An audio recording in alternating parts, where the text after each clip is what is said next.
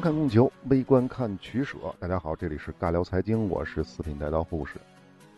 我们在之前的节目当中啊，只要是讲国家或者讲战争的，基本上呢都围绕着中国周边，比如说呢印度、巴基斯坦啊、阿富汗呐，起码呢也是欧亚大陆一带的，比如两伊。这次啊，我们跳出来，跳一个远点的地方，而且呢，这是也是以前我挖过的一个坑，这就是马岛战争。当然了，讲马岛战争的目的呢，自然也是为了带出另一个主题，这就是潘帕斯雄鹰，或者叫做白银之国，那就是位于南美洲的阿根廷。跳的比较远啊，阿根廷的内容是比较多的啊，而且一上来有点枯燥，所以呢，我们还是从焦点地区马岛讲起。我们来先介绍一下马岛，这是马尔维纳斯群岛。这个岛呢，在英国这边啊，是管它叫福克兰群岛。它的位置呢，位于南大西洋，主岛呢地处南美洲的巴塔哥尼亚南部海岸以东的五百公里，南纬五十二度左右的海域。马尔维纳斯群岛啊，包括了东福克兰岛，也叫做索莱达岛，和西福克兰群岛，也叫做大马尔维纳斯群岛。后面说的这两个名字就是阿根廷这边的叫法了，英国这边都管它叫做福克兰岛，东西两岛而已啊。此外呢，还有七百七十六个小岛组成的。总面积马岛地区呢是一万两千两百平方公里，这个面积什么概念呢？北京市的面积是一万六千平方公里，所以它们的面积差不太多。因为它实际上是个群岛啊，群岛中间还有好多海域，如果把整个这些海域加起来的话，我估计啊应该跟北京的面积差不太多啊。那么马岛的首府呢叫做斯坦利，它位于东福克兰岛的东侧。那么马岛的地理位置的地图呢，我就放在了微信公众号当中了。大家关注我的微信公众号“四品带刀护士”，回复关键字“马岛战争”或者是“阿根廷”都可以啊，就可以看到我这个系列里准备的所有的图片。那好，我们下面来说一下马岛的位置和气候。前面说了啊，马岛距离南美洲大陆呢大概有五百多公里，它是在大西洋当中。五百公里是什么概念呢？台湾海峡的平均宽度大家知道是多少吗？是一百多公里，一百八十多公里。而在我们中国的南海呢，三亚大家知道吧？三亚是最南端的一个大城市啊。三亚往南三百多公里是三沙市，就是西沙群岛这边。三亚到中沙群岛的距离呢是五百多公里。至于中国南海的曾母暗沙，那就跟三亚就离得更远了。所以大家就明白了吧？差不多是中沙群岛这个位置，这就是五百多公里。那么换个角度描述一下，从北京到山东烟台的直线距离差不多就是五百公里。好，这个大致的概念有了，咱们再来看纬度。刚才说了，马岛的纬度是南纬五十二度。我们知道，六十度到九十度就是高纬度了，这是初中地理就学了的啊。因此呢，马岛是属于寒温带或者叫做亚寒带。南纬五十二度又是什么概念呢？如果大家不能理解的话，我们再做一个对比啊。我国的东北哈尔滨是很冷的城市吧？它是北纬四十五度左右，实际上比马岛还要低啊，这纬度。那么这马岛的五十二度，五十二度不是九啊，五十二度是纬度啊。如果放到中国来，它比哈尔滨还要靠北，北到什么程度呢？北到中国的最北端，也就是漠河，漠河的纬度就是五十二到五十三度北纬。但是啊，由于马岛它是位于大西洋的。典型的亚寒带或者寒温带海洋性气候，所以呢雨水较多，常年温度变化不是很大。在冬季呢，并没有东北的漠河那么冷，因为中国这边呢实际上是季风性气候。这些也都是初中地理的知识啊，可能有的朋友不太熟悉啊，没关系。一般的来说啊，马岛这边的冬季的平均温度是零度以上的啊，它历史的最低温度才零下十一度。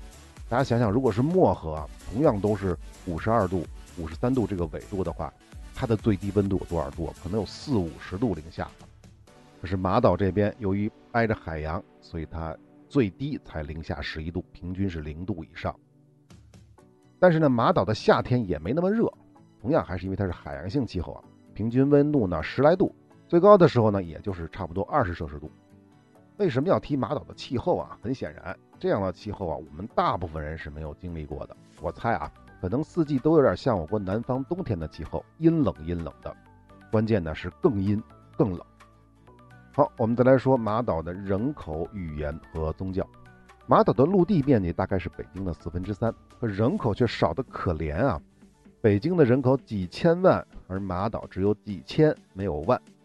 这些人啊，大部分都是19世纪上半叶移民来这里的苏格兰和威尔士的后裔，也就是英国人的后裔啊，也就是英国后裔。此外呢，还有一些是来自于法国啊、直布罗陀啊，或者是北欧，什么斯堪的纳维亚这边的人。根据2012年的人口普查结果，大部分这里的居民都将自己的国籍列为福克兰群岛人，比例是百分之五十九。接下来呢，就是英国人百分之二十九，再下面呢就是百分之九点八的人呢是圣赫勒拿岛的人。这个圣赫勒拿岛呢是英国的殖民地，以前我们节目里讲过，它以前是关押过拿破仑的啊，现在是一个旅游胜地，它位于南大西洋的中部。最后是百分之五点四是智利人，此外呢岛上还生活少量的阿根廷人。那这次人口普查。是不计算岛上服役的军人和家属的，就是英国这边的。所以呢，群岛的日均人口呢是两千九百三十二。那么军人有多少呢？军人是一千三百人。此外呢，还有五十人是英国国防部的公务员。还有啊，这岛上的两千九百多居民当中呢，两千一百多人是生活在首府斯坦利的。大家可以想象一下，在这样的地方生活是一种什么样的体验？好，我们接着说说马岛的语言和宗教。很显然，这里的大部分人口并不是来自于南美大陆的西班牙或者是葡萄牙的后裔，而是来自英国为主。所以呢，这里主要通行语言和官方语言当然就是英语了。第二大语言呢就是西班牙语。不过呢，一共就几千人口，根本说不上什么第一、第二啊。至于宗教，基督教是最重要的信仰。至于是哪个分支，资料上没写，但可以猜。既然是英国后裔为主，那么主要信仰的就不是在南美盛行的天主教，而是基督新教。那我们下面呢，再来说一说马岛的经济。这个马岛经济可能会吓你一跳啊！马岛经济的数据呢，我只查到了2016年的数据，是1.6亿美元。大家可以算一下，1.6亿美元除以人口不到三千，就除以三千吧，人均下来是五万多美元。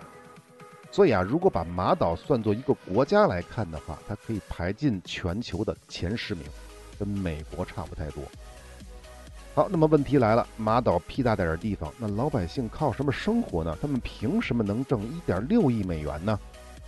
这个很简单，第一是畜牧业，主要是养羊卖羊毛。不过呢，随着上世纪八十年代合成纤维的发展，马岛的畜牧业受到了比较大的冲击。所以后来马岛最重的经济是捕鱼业，一度占到了 GDP 的一半。其实呢，这个跟养羊没什么区别，因为马岛的周围空荡荡的都是大海，估计随便下一网都能捞出不少好东西，什么鱼啊、虾呀、大龙虾呀，啊，随便吃我估计啊。不仅如此，马岛的人口毕竟还是太少了，这么大的海域，他们自己捞是捞不过来的。所以马岛曾经大量出售过捕鱼的许可证。只要购买了马岛政府的许可证，就可以在马岛的海洋经济专属区里进行捕鱼作业。这个政府呢，光靠卖证也赚了不少钱。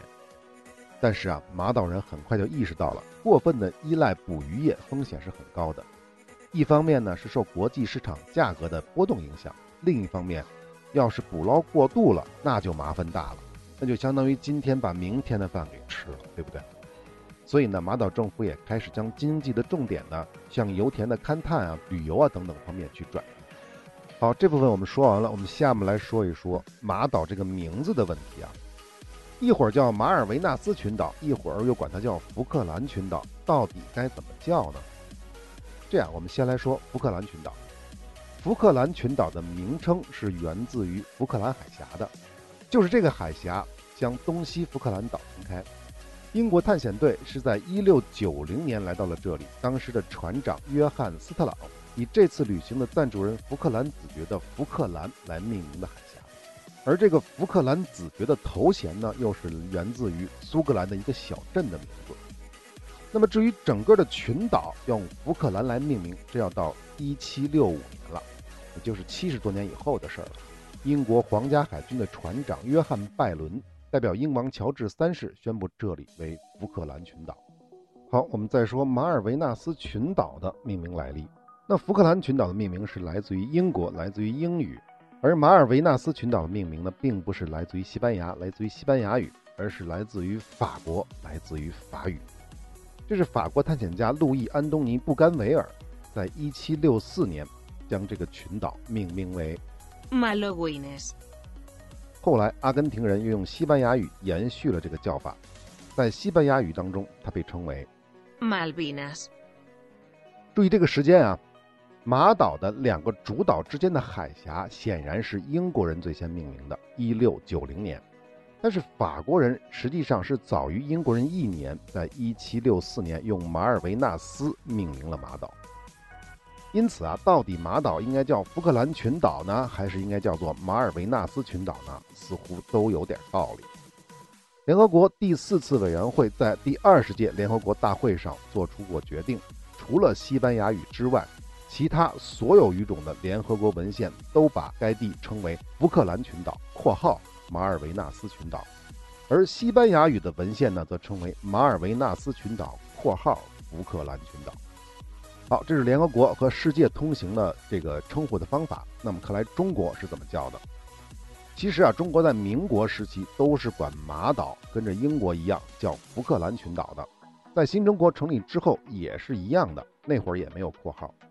不过啊，在归属上，中国地图啊一般都会印上英阿争议的字样。到了文革时期啊，为了表示对拉丁美洲国家的支持，中国的地图上就加上了括号马尔维纳斯群岛。注意啊，只是加了个括号啊，也就是福克兰群岛（括号马尔维纳斯群岛）。那么什么时候中国地图才把这里称为马尔维纳斯群岛呢？实际上是在1982年马岛战争之后，这以后的中国地图和媒体才统一称这里为马尔维纳斯群岛（括号福克兰群岛）。为什么是马岛战争之后呢？这个呢，其实跟香港回归有关系。马岛战争啊，是在一九八二年四月到六月发生的，而就在战争结束之后的几个月，一九八二年的九月，邓小平在人民大会堂会见了来访的英国首相撒切尔夫人，并且提出了一国两制收回香港的提议。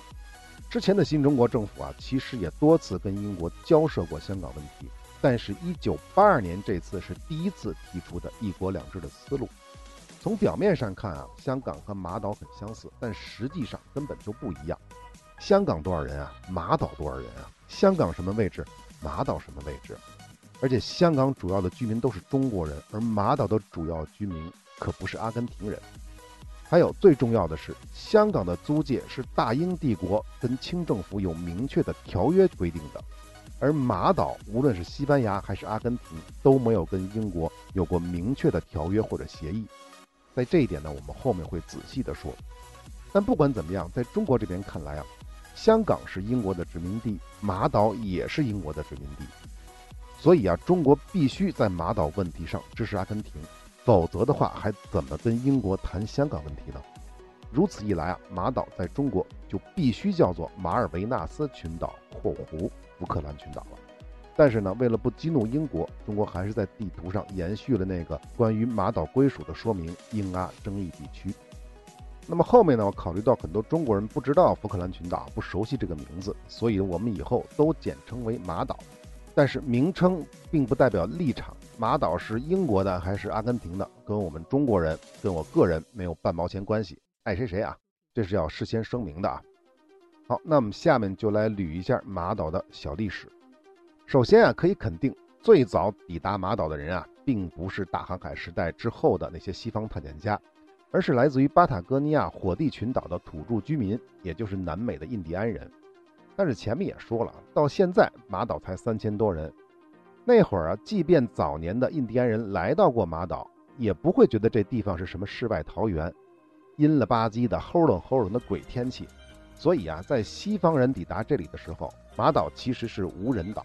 也就是说，这里跟南美大陆是完全不一样的，这里没有原住民，这里没有印第安人。早在16世纪末的时候，就开始有探险家声称自己发现了这片群岛，比如英国人约翰戴维斯在1592年，或者荷兰人维尔德在1600年。那个时代的探险家没有照相机，也没有精确的地图，甚至连详细的记载都没有。所以啊，他们当时抵达的到底是马岛还是南大西洋的那些其他群岛，这根本没法证实。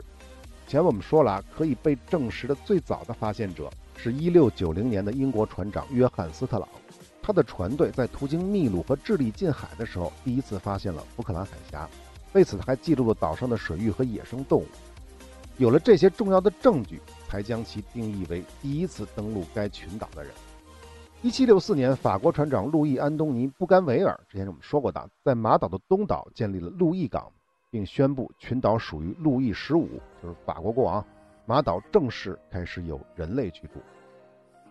第二年，也就是一七六五年，英国船长约翰·拜伦就宣布了，这群岛属于英王乔治三世的啊。一七六六年，英国船长麦克布莱德在马岛的西岛建立了埃格蒙特港。注意啊，那个时代啊，通讯是极不发达的。即便是法国人先宣布了马岛属于法国，英国人也可能要到几年之后才知道。而且由于命名的不同，甚至有可能根本对不上号。就是即使你知道了，你也搞不清楚他说的是谁。这是其一。其二啊，即便是法国人和英国人都在马岛上建立了定居点。但以当时的航海水平，但主要是通讯能力啊，只要英国人不明说，法国人也好，西班牙人也好，都有可能完全不知道英国人的存在。大家有兴趣可以去看一下我准备的地图啊，看完之后你就知道这个英国人建立的这个埃格蒙特港的位置是有多秘密了，多隐秘了。其实啊，作为英国人来讲啊，他一直把埃格蒙特港啊作为南大西洋航道上的一个重要的补给站。而且呢，为了防止外交纠纷，埃格蒙特港的位置一直属于英国人的高度机密。1769年，库克船长远航南半球的时候都没有在这里停靠，足见这个据点位置的机密程度。还有，英国人本来是想把埃格蒙特港啊作为一个政治筹码，跟西班牙做一些政治交易的，因此呢就没有过多的在这个港口里做建设。1767年，法国人呢把路易港移交给了西班牙。其实可以理解为西班牙人从法国人那里买过了这个路易港。第二年呢，路易港就被改名了，更名叫做索莱达港。所以大家要知道，为什么马岛的东岛在西班牙语这边就叫做索莱达岛的意思，就是从这儿来的，从这个港口的名字来的。同期啊，西班牙终于也知道了英国人在马岛附近竟然建立了据点了，西班牙就认为这个据点严重威胁了防卫薄弱的西班牙美洲南方地区。所以啊，就派船只多次去搜寻，但是都没有结果，都没有找到。直到1769年，西班牙终于发现了这个埃格蒙特港，立刻要求明确要求英国人必须撤离。英国政府呢认为这个埃格蒙特港呢，它的存在能够打破西班牙人呢在大西洋航运的垄断控制，并且呢，英国人也觉得软弱的西班牙，这时候西班牙已经不是大帝国了啊，软弱的西班牙必定不敢跟英国开战。所以就直接拒绝了西班牙的要求。不过呢，英国人也没太重视该据点的防御工作，因为他们觉得西班牙太弱。结果啊，一七七零年，西班牙舰队强行占领了这个殖民地，就是埃格蒙特港，驱逐了港口里的英国人。这一下就爆发了著名的1770年福克兰群岛危机。那好，我们下面就来介绍一下这个福克兰群岛危机啊。先说一下一个背景，从大航海时代开始，世界的霸主啊，应该是西班牙、荷兰、英国，最后才是美国。这个时候呢，是一七七零年，英国已经成为最强大的日不落帝国。曾经的大帝国西班牙呢，虽然没有那么强了，但是呢，也没有完全的陨落。毕竟啊，整个拉美地区除了巴西之外和少数的犄角旮旯之外，都是西班牙的殖民地。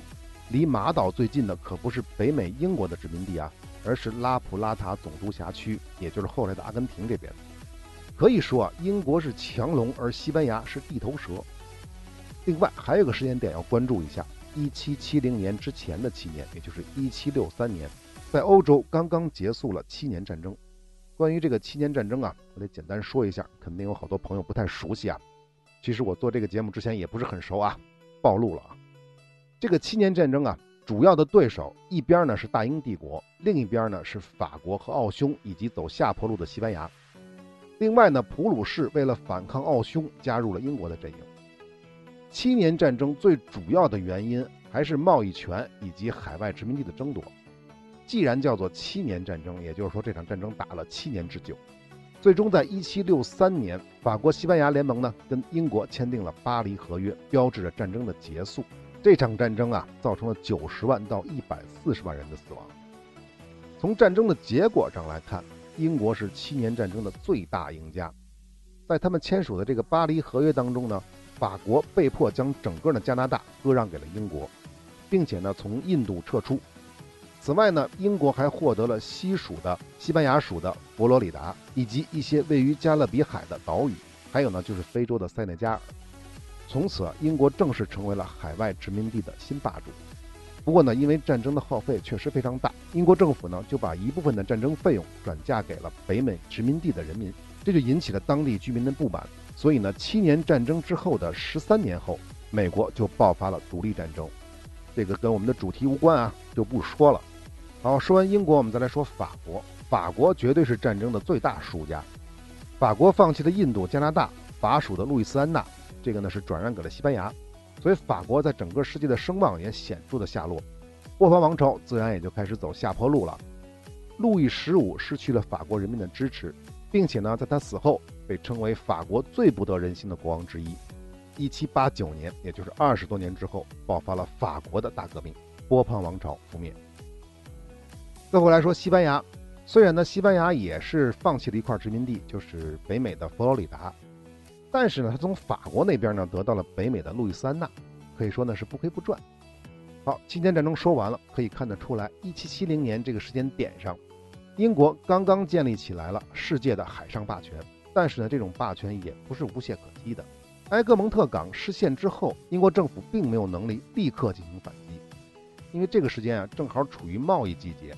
大部分的英国水手啊都在海外的商船上，所以英国政府无法募集到足够多的兵员。另外呢，由于刚刚经历了七年战争，英国虽然得利最多，但是也伤了元气，所以呢，他们就试图通过外交的手段来和解。西班牙这边呢，早就猜到了英国不敢轻易宣战，而且呢，仗着跟法国的同盟关系，便拒绝了任何的妥协和让步，希望英国啊，你承认现状。我们再看英国这边。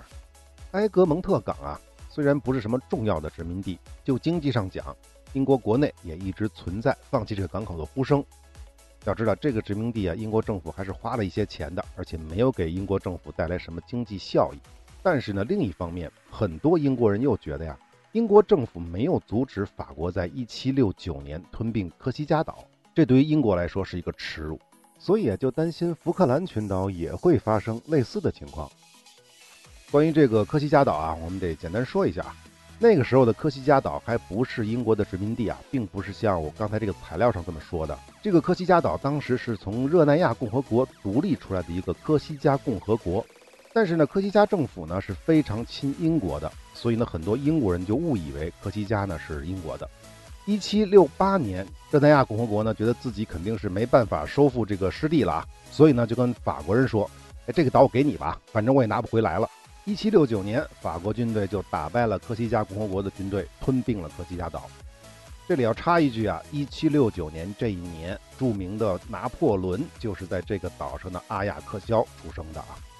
后来法国大革命了，英国人呢就趁乱和流亡的科西嘉政府军再次将法国人从这里赶走，成立了英属科西嘉王国。到这个时候，科西嘉岛才是真正的英国殖民地。不过呢，好景不长。在一七九六年，拿破仑横扫欧洲的时候，英国人还是被迫从这里撤军了。科西嘉岛呢，就再度成为了法国领土，一直持续到现在。好，扯远了，回头我们再接着说福克兰群岛的危机。其实刚才说了那么多啊，都没有什么鸟用。面对西班牙强行占领埃格蒙特港，英国政府意识到，强硬的意义啊，并不在于维护殖民地的归属，而在于遏制西班牙和法国的复苏，以及英国的国际声誉。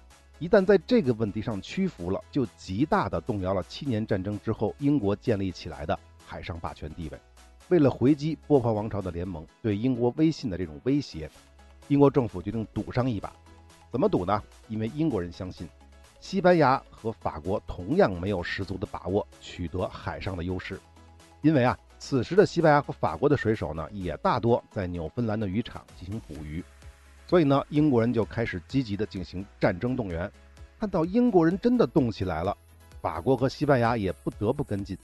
一个小小的、毫不起眼的、远离欧洲大陆的埃格蒙特港，使得当时世界上最强大的三个国家——英国、西班牙和法国，都纷纷开动了战争机器，积极的备战。其实呢，无论是谁都不愿意再打一场大仗了。因此呢，西班牙和英国在进行战争准备的同时，也积极的进行外交攻势，都希望啊，在不动一兵一卒的情况下，获得面子上过得去的解决方案。不过呢，外交的本质还是源自于实力的。一七七零年的十月，英国就三十艘战舰完成了动员，而西班牙这边呢，到十一月底才动员了十艘战舰。法国方面就更糟糕了，只动员了八艘，而且呢还缺员非常严重。到一七七一年的年初，西班牙和法国两国加起来还是没有英国多，在这个动员的战舰数量上还是没有它多。而且啊，英国和法国动员的舰只当中呢，相当一部分还有分散到他们广阔的海外殖民地，用来防备英国的袭击。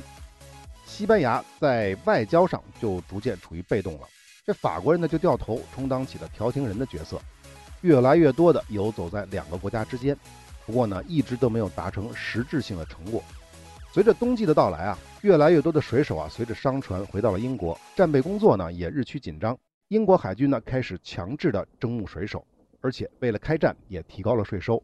可是即便如此，西班牙仍然不愿意看到自己在埃格蒙特港的问题上颜面尽失，继续保持强硬的态度。为了避免谈判呢陷入僵局，英国这边啊甚至向法国方面放出消息说，我们可以以口头协议的方式放弃埃格蒙特港，但是西班牙必须接受英国的书面声明。其实这么干啊，英国已经让步很多了，毕竟啊马岛这个地方还是太偏僻了。但是呢，西班牙还想接着拖。为了威慑西班牙，英国从马德里召回了外交使节，并且对西班牙下达了最后通牒，告诉他啊，一七七一年一月二十二号之前必须给我答复。如果到时候还没有达成协议，英国政府就会建议英王授权对西班牙开战。一七七一年的二月，西班牙终于挺不住了，最终接受了英国的条件，和英国达成了最终的和解。双方是这么约定的，西班牙把埃格蒙特港交给英国，而英国呢，在得到这个港口之后呢，取消战争动员，向马德里重新派出外交使节，并且口头承诺，英国人口头承诺，将在未来一段时间里放弃这个殖民地。注意啊，这个条文很重要啊。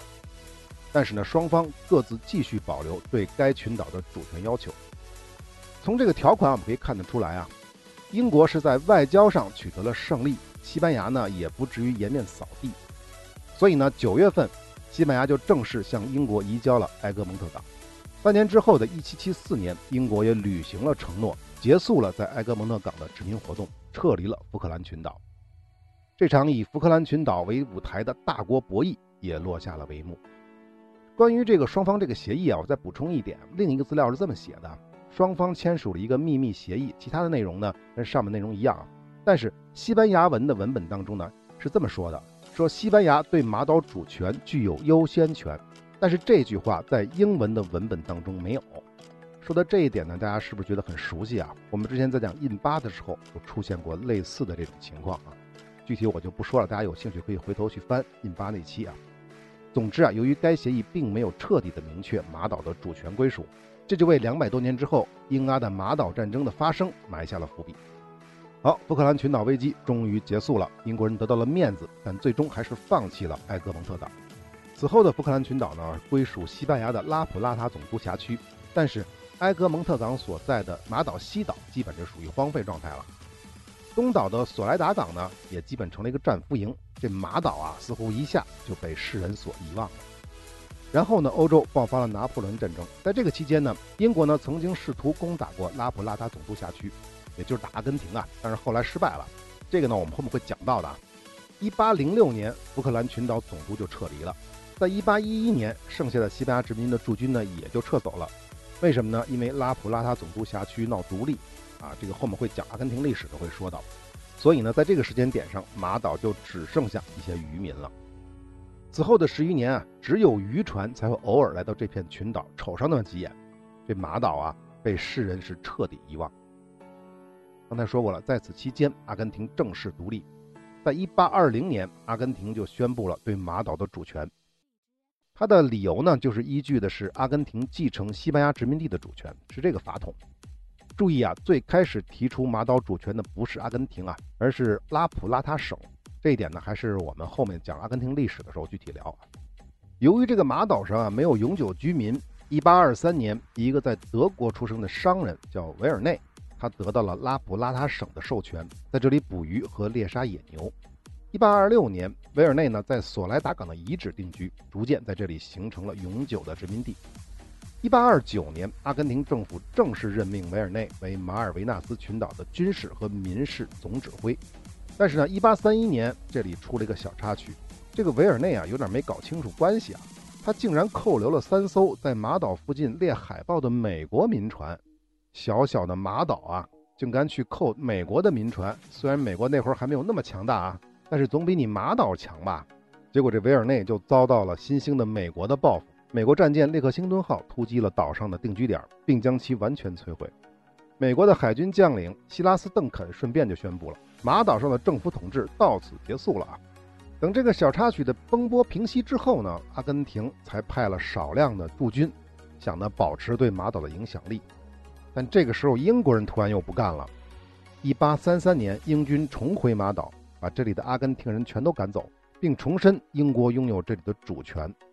这件事呢，自然遭致了阿根廷政府的抗议，不过没有什么卵用。此时的阿根廷刚刚独立不久，而英国早已是稳居世界第一霸主很多年了。不过呢，有意思的是，英军把阿根廷人赶走之后呢，他们也没跟这儿留，就撤离了马岛，这里再次成为了无人区。这件事呢，也再次说明英国人也知道马岛这破地方啊，从经济角度上来看，根本就不值得占领。直到1840年。英国正式宣布了马岛为英国的殖民地。随后呢，来这里生活的苏格兰移民在这里建立了正式的教会牧区。四年之后，马岛上的大部分居民都迁到了杰克逊港。这个杰克逊港呢，后来就改名了，改名为斯坦利，并且呢，成为了马岛的首府所在地。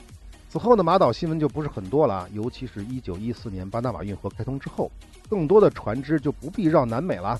直接可以通过巴拿马运河穿梭于大西洋和太平洋之间。马岛作为船舶补给和维修的价值就更小了，这里渐渐又被人遗忘了。但是呢，两次世界大战期间，马岛成为了英国控制南大西洋的辅助军事基地，在两次战争当中呢，都起到了一定的作用。那么关于这部分内容呢，跟我们的主线关联并不是很大，所以我单独录了彩蛋。大家如果要听的话，可以关注我的微信公众号“四品带刀护士”。关注之后呢，回复关键字“马岛海战”就可以了啊。那好，我们接着说二战之后啊。其实呢，阿根廷独立之后一直就在强调马岛的主权，但是英国人呢就爱理不理，你爱说什么说什么，跟我有什么鸟关系？有本事你来打呀，对不对？阿根廷多弱呢，大英帝国多强啊！但是二战之后成立了联合国。阿根廷觉得，哎，终于有可以说理的地方了啊！尤其是呢，在六十年代期间，联合国通过了一项非殖民化的决议案。阿根廷认为这个决议案对自己的立场是有利的。英阿两国就在马岛主权的问题上开启了一系列的文斗。一九六五年，联合国大会通过了一个决议，呼吁两国呢展开双边谈判，以和平的手段来解决争端。一九六六年至一九六八年，英国就移交福克兰群岛跟阿根廷进行过秘密的谈判。这个时间点啊，英国已经开始考虑把马岛还给阿根廷了。一九七一年，双方就群岛和大陆间的贸易关系达成了一个协议。阿根廷还在一九七二年在斯坦利建成了一座临时机场。但是啊，马岛的居民却不愿意加入阿根廷。前面说过，马岛的居民大多数是来自于英国的移民和后裔。英国它再没落，它也比阿根廷强啊。所以啊，马岛的居民通过强力的游说英国议会，表明了自己的立场。再加上英国和阿根廷的紧张关系，双方的谈判呢就一度停滞了。一九七九年，撒切尔夫人当选了英国首相，当时政府啊要削减预算，而维持马岛的统治呢又需要相应的费用，所以呢，英国就再次考虑将群岛的主权呢交给阿根廷。可是呢，实质性的谈判呢还是在一九八一年终止了。随后的一九八二年，马岛战争就爆发了。阿根廷直接出兵占领了马岛，而这一次，大英帝国虽然早已不复一七七零年的英姿，但面对世界三流的阿根廷，英国皇家海军还是显示出了帝国的余晖，在撒切尔夫人的领导之下，打赢了马岛战争，赶走了阿根廷人，重新控制了乌克兰群岛。好，关于马岛的历史、马岛的简况，我们基本上就介绍完了啊。我们下期接着聊。Si sientes como siento yo, si vas en la misma dirección, es hora de ser uno los dos, un nuevo sol. Si ves más allá del color y puedes abrir tu corazón, tendremos la fuerza del mar y seremos más. superstar.